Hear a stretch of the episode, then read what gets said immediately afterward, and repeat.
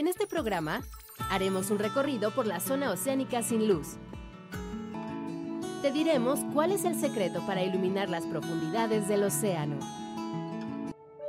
Y nos asombraremos con un animal marino que tiene hasta tres corazones.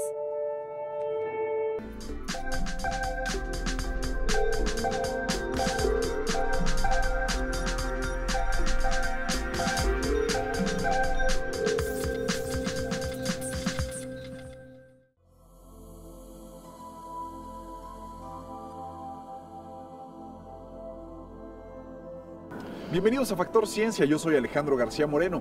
En este programa continuamos nuestra visita al Museo de Historia Natural de la Ciudad de México en la segunda sección del bosque de Chapultepec. Estamos aquí para conocer más detalles de la exposición Maravillas Marinas, una ventana a la riqueza de las profundidades. Una exposición bastante bien lograda y muy interesante. Quédate con nosotros, comenzamos Factor Ciencia.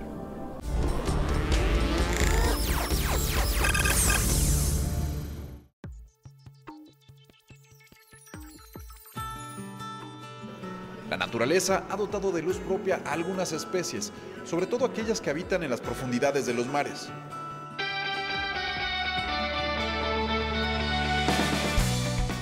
Es como si una lluvia de estrellas descansara sobre el mar durante la noche, o una ráfaga de luz azul neón insistiera en estallar en la playa. Es la bioluminiscencia, la cualidad que tienen algunos seres vivos para producir luz propia, algo muy común en los océanos que no se limita solo a las medusas. Entonces la bioluminiscencia es un fenómeno natural que presentan, le puedo decir, a lo mejor el 90% de los organismos que viven en el mar. Y esto incluye desde bacterias, que son los organismos más sencillos, hasta mamíferos, pasando por todos los invertebrados. Los principales responsables de los resplandores en la superficie marina son los dinoflagelados, organismos unicelulares que forman parte del plancton, que brillan con el movimiento de las mareas o al sentirse amenazados. Y los calamares luciérnaga de 8 centímetros de largo que destellan para atraer a sus presas, gracias a sus células llamadas fotósforos. También existen peces que al tragar ostrácodos, pequeños crustáceos luminosos, comienzan a irradiar y para no convertirse en alimento de peces de mayor tamaño, de inmediato expulsan a los diminutos organismos. En las profundidades donde no llega la luz del sol, la naturaleza ha dotado a criaturas extraordinarias de luminiscencia para sobrevivir, como los tenéforos, animales traslúcidos muy parecidos a las medusas, y peces de aspecto monstruoso, como el rape, cuyas hembras les sobresale una estructura que funciona como lámpara y carnada. El mar en sus partes profundas rebasa los 10, 11 mil metros. Obviamente que después de los ciento y tantos metros hay completa oscuridad. ¿Cómo subsisten? Ahí entra la bioluminiscencia. Entonces es un proceso adaptativo y por lo mismo en la historia evolutiva los organismos han desarrollado eso y está en sus genes. Está en el ADN y es reproducible. La luz que emiten los organismos puede ser azul, verde, roja o ámbar, dependiendo las sustancias que participan en la transformación de energía química alumínica. Y bueno, es un fenómeno en el cual en esa producción que se hace de luz, eh, pero sin que haya calor, se debe a que es una reacción química en donde hay proteínas.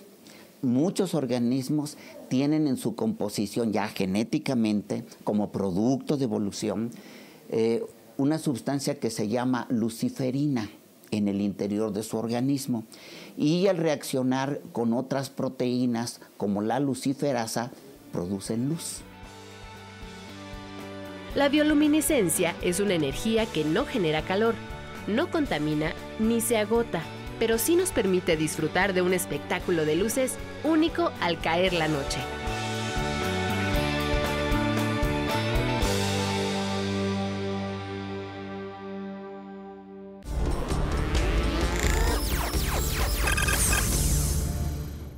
Esto que estamos viendo es el esqueleto de una ballena gris depositada en los sedimentos de la zona mesopelágica, que es, bueno, pues la, una de las zonas más profundas, es una eh, nuestra antesala a la parte más profunda. Sí, esta es una, los océanos.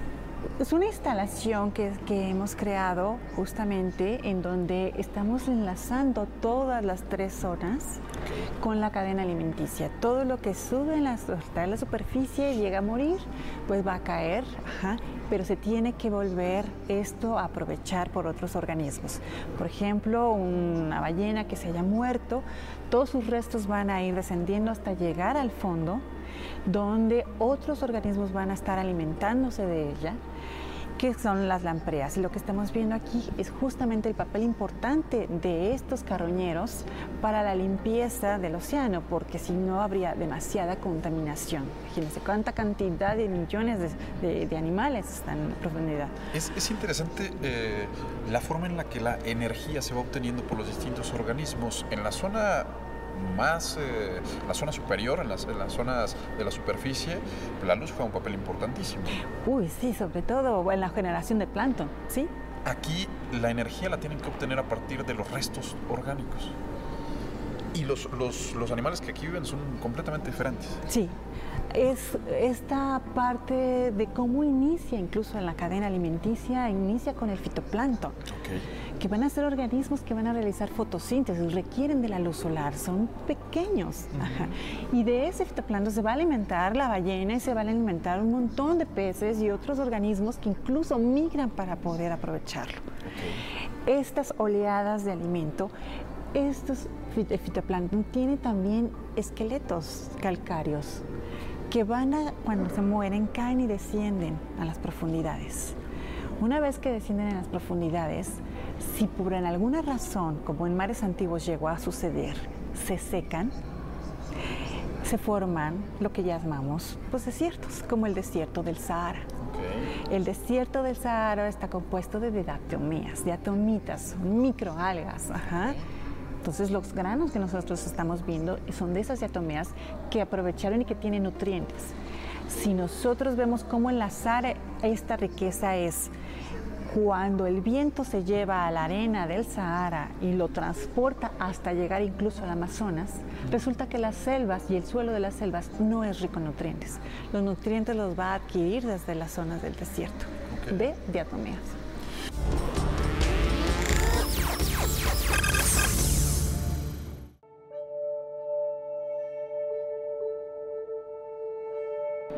Una de las tantas joyas de esta exposición de maravillas marinas la tenemos aquí. Se trata de un calamar de Humboldt un calamar gigante. Es uno de los invertebrados más grandes en los océanos. Puede llegar a medir hasta 10 metros. Habita principalmente en las profundidades de los mares. Se alimenta de peces, de crustáceos, incluso de calamares de menor tamaño.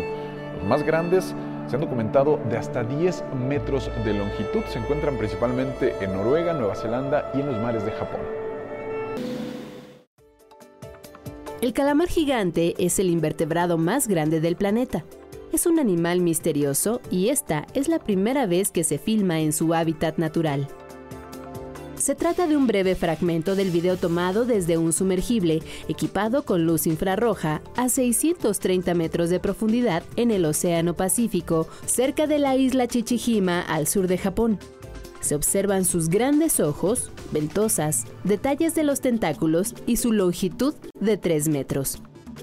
音を出しながら赤いすごい白い強い光を当てながら接近して出てこいっつってもこれはなかなか出てこないだろうということが一つですから今回は、まあ、人間の目でも見えないあの近赤外のあ光を使ってですね、まあ、我々も真っ暗闇の中でダイオウイカの出てくるのを待ったわけです La grabación se realizó con la participación de científicos japoneses, personal de la televisora HNK y Discovery Channel.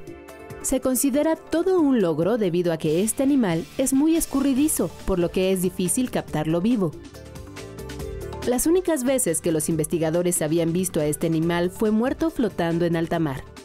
El calamar gigante llega a medir 20 metros de largo con todo y tentáculos. Habita en mares profundos y tiene una biología muy particular.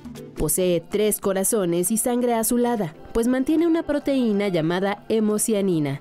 Su visión es 100 veces más potente que la del ser humano y su cerebro es muy desarrollado.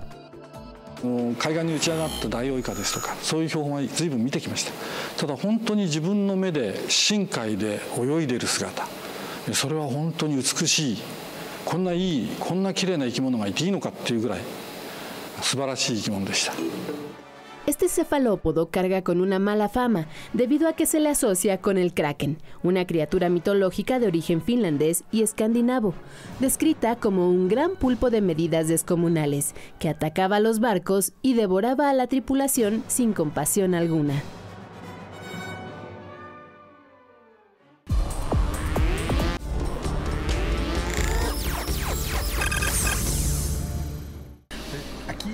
Estaríamos simulando una profundidad de que la zona abisal. Sí, todo eso, las, las partículas y todo lo que cae va a llegar hasta las zonas más profundas y viene siendo como una lluvia, como si estuviera cayendo nieve, le llaman, ahora sí que lluvia de nieve en el mar. Y va a estar alimentando a seres que aunque tenemos formas conocidas como estos equinodermos, que son estrellas de mar, vienen siendo también muy diferentes. La resistencia a las presiones que pueden prácticamente comprimir un bloque de madera y hacerlo una cosa muy delgada, o hacer que un vasito de unicel se contraiga, saque todo el aire. Como Aquí lo es tenemos. Esto es lo que este. pasaría a qué profundidad. Pues estamos hablando de profundidades de más de 300 metros incluso. Ok. 400, 500 metros de profundidad, empieza a salirse el agua, digo, el, el- el aire de- del componente del unicel, entonces se compacta, no pierde la forma, simplemente se hace más pequeño. Y con un- pues con un organismo como nosotros, nosotros. pues, va a comprimirnos los pulmones y nos va a provocar la muerte inmediato. Sí, no, no.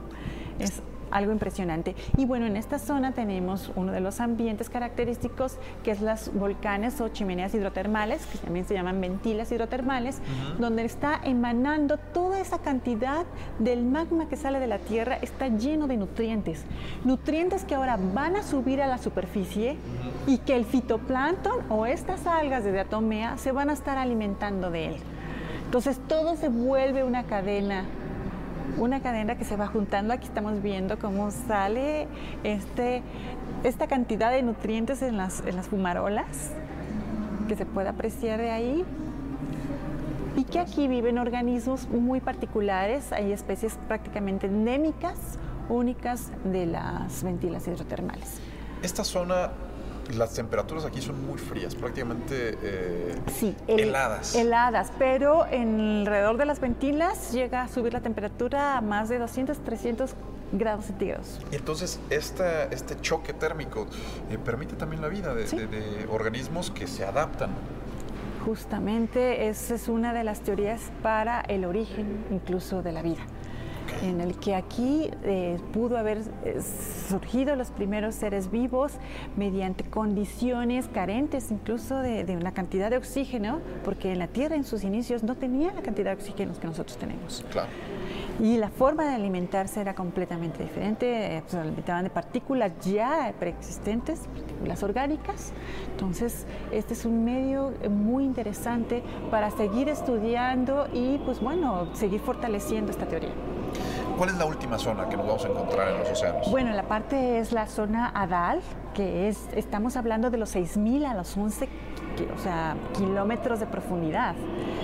Eh, esta parte de la zona Adal, que es como yo les mencionaba, ya hay organismos donde prácticamente la comunicación es mediante la luz, o sea, organismos que emiten luz para poderse ver o para poder eh, detectar a una pareja en la inmensidad del mar, encontrar a alguien o alimentarse es muy difícil. Entonces, por eso la mayor parte de, los peces, sobre todo en este caso, tienen dientes muy grandes para evitar que las presas escapen. ¿No? Entonces, esa es una parte muy interesante entre sus características. No tienen vejigas natatorias como tienen los peces en zonas superficiales, no está la presencia de esos colores, pero sí de estos fotóforos que van a, a- poder permitir emitir luz en algunos casos, o ciertas anzuelos o carnazas ¿no? que puedan atraer a otro organismo y podérselo comer o engañarlo. Entonces, vamos a tener ciertos organismos y los peces que vamos a poder apreciar que son únicos como este pez sapo o que tenemos también el que está de este lado, que es el, el rapé. Este es el pez sapo. Ese es el pez sapo y tenemos aquí al rapé que también tiene una, un anzuelo ajá, en su rostro. Su rostro es muy raro. Bueno, es que están conservados porque son ejemplares de investigación pero nosotros los estamos mostrando de una manera que el público los puede apreciar. Claro. Y esto es lo que nos mencionas, los, los dientes eh, Sí, son muy muy filosos, a pesar de que son muy pequeñitos, y estas pues antenas, si queremos llamarlo así, son incluso mecanismos que le sirven para atraer a sus... para atraer a sus presas, pero por acá podemos ver muy claro los dientes grandes, por ejemplo Ok. en este pez que está de este lado, Estas son algunas de las criaturas que podemos Que podemos encontrarnos a más encontrar. de 4.000 metros. 4000, a más de 6.000 4.000 metros. metros. Ajá, si podemos apreciar, se puede acercar para que claro. se le vean los dientes cómo salen, como si fuera una, una, pues una red, una trampa. Claro. evitar que escape. Prácticamente es muy interesante. Y aquí tenemos ciertas larvas de estos peces, entonces también el público puede llegar a verlos. Y asomarnos, Y a asomarse ver cómo saber son, cómo son. Muy pequeñitos y en su etapa adulta. Exacto. Bueno, pues ahí está. Esta es nuestra ventana para asomarnos a la riqueza de las profundidades. Sí, y bueno, la exposición termina finalmente con imágenes de la Asociación Mexicana de Imagen Subacuática, que es de la MISU, Ok. Y eh, con un ejemplar que es el rostro de un tiburón sierra. Esta es la parte de la conservación, ya son las especies que se están acabando, entonces sí tenemos que pues, hacer conciencia de generar más vocación para futuros investigadores que les que decíamos porque es lo que necesita nuestro país. Claro. Y bueno, pues muchas gracias y pues, que esperamos que nos visiten. Vengan, vengan a visitarla y aquí se aprende, se aprende muchísimo. Yo le agradezco mucho esta, este recorrido. Quédense con nosotros. Esto es Factor Ciencia. Continuamos. Mi nombre es Melissa Sierra y quiero saber si las orcas son un tipo de ballena o delfín. La orca es un delfín. Eh, es un delfín por, es un pariente de las ballenas, pero es un delfín. El grupo de los cetáceos, al que pertenecen las ballenas, los delfines, los cachalotes, las marsopas, está dividido en dos grupos, dos grandes grupos. Uno, misticetos, y el otro, odontocetos. Los misticetos, de a la que corresponden todas las ballenas, la ballena azul, la ballena gris, la ballena jorobada, se distingue particularmente porque tienen barbas, tienen placas de pelo que le llamamos barbas y sirven para filtrar su alimento. Los odontocetos, por otra parte, se distinguen porque tienen dientes, como su nombre lo dice. En ese grupo es donde se encuentran las orcas. Las orcas forman parte de la familia de los delfines. Es el miembro más grande de la familia de los delfines. Ellas son carnívoras, comen peces, tienen dientes y otra característica también que sirve para poder diferenciarlas es que su aleta dorsal está situada en medio de su cuerpo, igual que otros delfines como el nariz de botella que se pueden ver.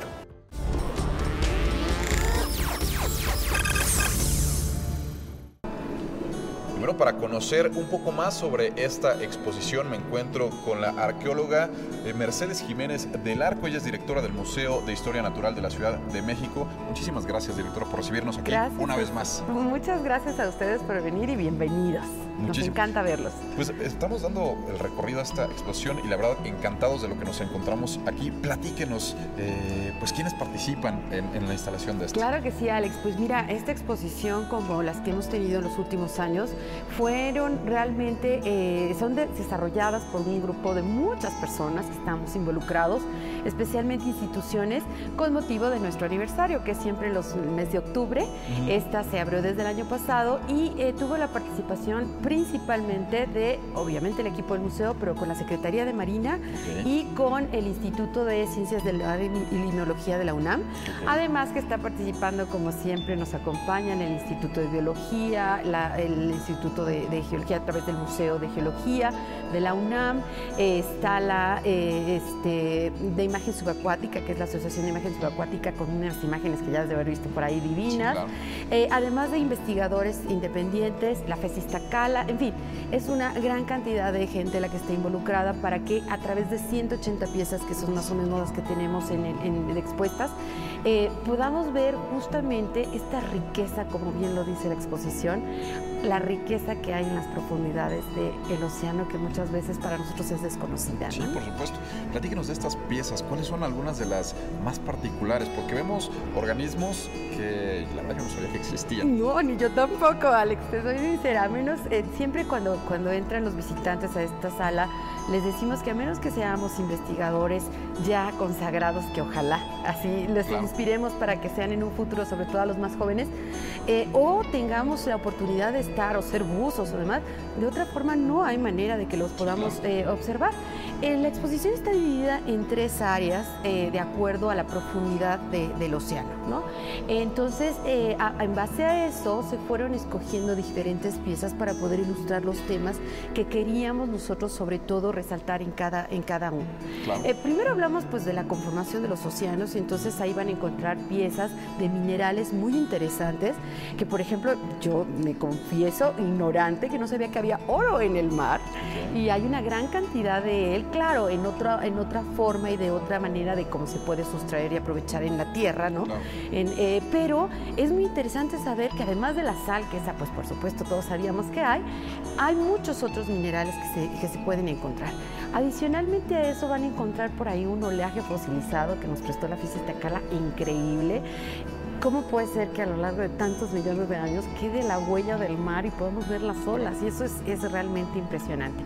Después vamos a ver los animales que tienen que, que ver con el, eh, toda la parte del sistema que existe en las aguas que no son tan, tan profundas, que son realmente las que conocemos nosotros cuando vamos al mar, ¿no? Que vemos el pececito y vemos algunas cosas, va, pero van a ver unas, unas, unas especímenes realmente interesantes en formas, en colores. Vamos a conocer un poquito más allá de eh, algunos que son tóxicos y que nosotros ni nos imaginábamos que lo es, se ven muy bonitos, pero en realidad pueden tener también, obviamente en este sentido, lo que tratamos de, explicar es que en este caso los animales pues son, son mecanismos de defensa, ¿no? Tanto para, para cuando se sienten depredados como para poder eh, reaccionar ante ciertas cuestiones del ambiente. Entonces, con todos estos ejemplares que están hechos específicamente, quiero decirles, por los investigadores. Los investigadores nos han prestado su material de laboratorio. Eso es muy importante que lo sepan nuestros visitantes porque no es que nosotros hayamos hecho la exposición y tenemos a todos estos animalitos que son piezas de investigación, son, piezas, de, investigación, exactamente, colecciones importantes de investigación sobre las que los investigadores tienen sus propios desarrollos y, programas y estudios. Entonces es muy interesante porque igual que nos ha pasado en las otras exposiciones, por primera y única vez las van a ver todas juntas bajo este contexto y las van a poder observar en el museo. Tenemos la otra área que es donde estamos ahorita, este, eh, que es eh, una, un, poco más eh, a profundidad, donde ya no podemos entrar ni ver a simple vista, sino que se necesitan equipos un poco más sofisticados de, buceo y demás. Y una tercera zona que ya es el mar profundo, que ese es el que les digo que definitivamente no hay de otra manera más que verlo aquí, a menos que sean investigadores, cosa que nos encantaría. En un futuro si se deciden a través de esta exposición, los inspira a, a dedicarse a las ciencias del mar. Eh, tenemos entonces acá ya animales que son de profundidad, que eh, son realmente espectaculares, porque, eh, bueno, pues están las lampreas, están las, las este, algunos otros especímenes, estrellas de mar, eh, que por supuesto nosotros conocemos algunas estrellas de mar, pero estas son distintas. Muchos animales no tienen coloración por el tipo de, de, obscuridad que hay en, en, la profundidad. Van a ver larvas y van a ver los animales adultos, entonces esa comparación también es, es increíble. Las larvas se ven con unos, así unos, este, de, como de los colleros, este, cuenta hilos para que puedan ver todos los detalles que tiene. Y por supuesto ahí vamos a encontrar eh, el tema de ventilas hidrotermales, que son estos espacios dentro mar a profundidades muy, muy grandes, donde se dan una dinámica de vida muy interesante. Muy extrema ¿eh? Muy extrema, con misiones totalmente extremas que ya nos explicarán los especialistas, pero que finalmente son eh, pues como estos videoasis, ¿no? Dentro de toda esta oscuridad. ¿Hasta cuándo va a estar disponible? Platíquenos. Bueno, ahorita la tenemos hasta abril. Ok.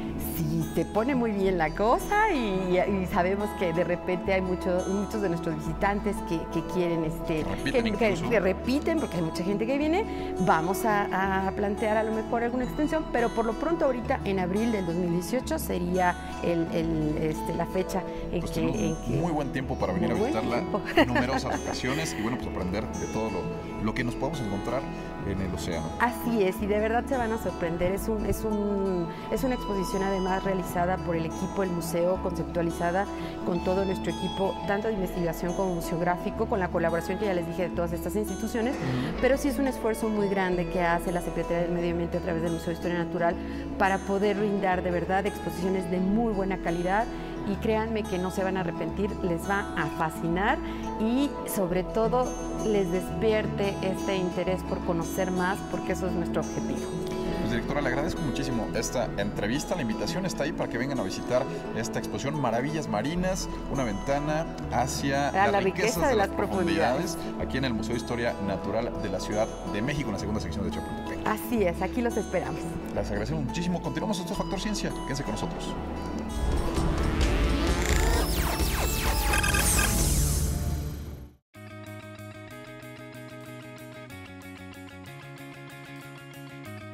Espero que hayas disfrutado de este programa que realizamos en el Museo de Historia Natural de la Ciudad de México.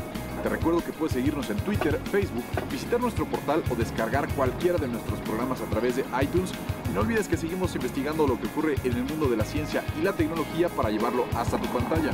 Yo soy Alejandro García Moreno y esto fue Factor Ciencia. Te espero la próxima semana.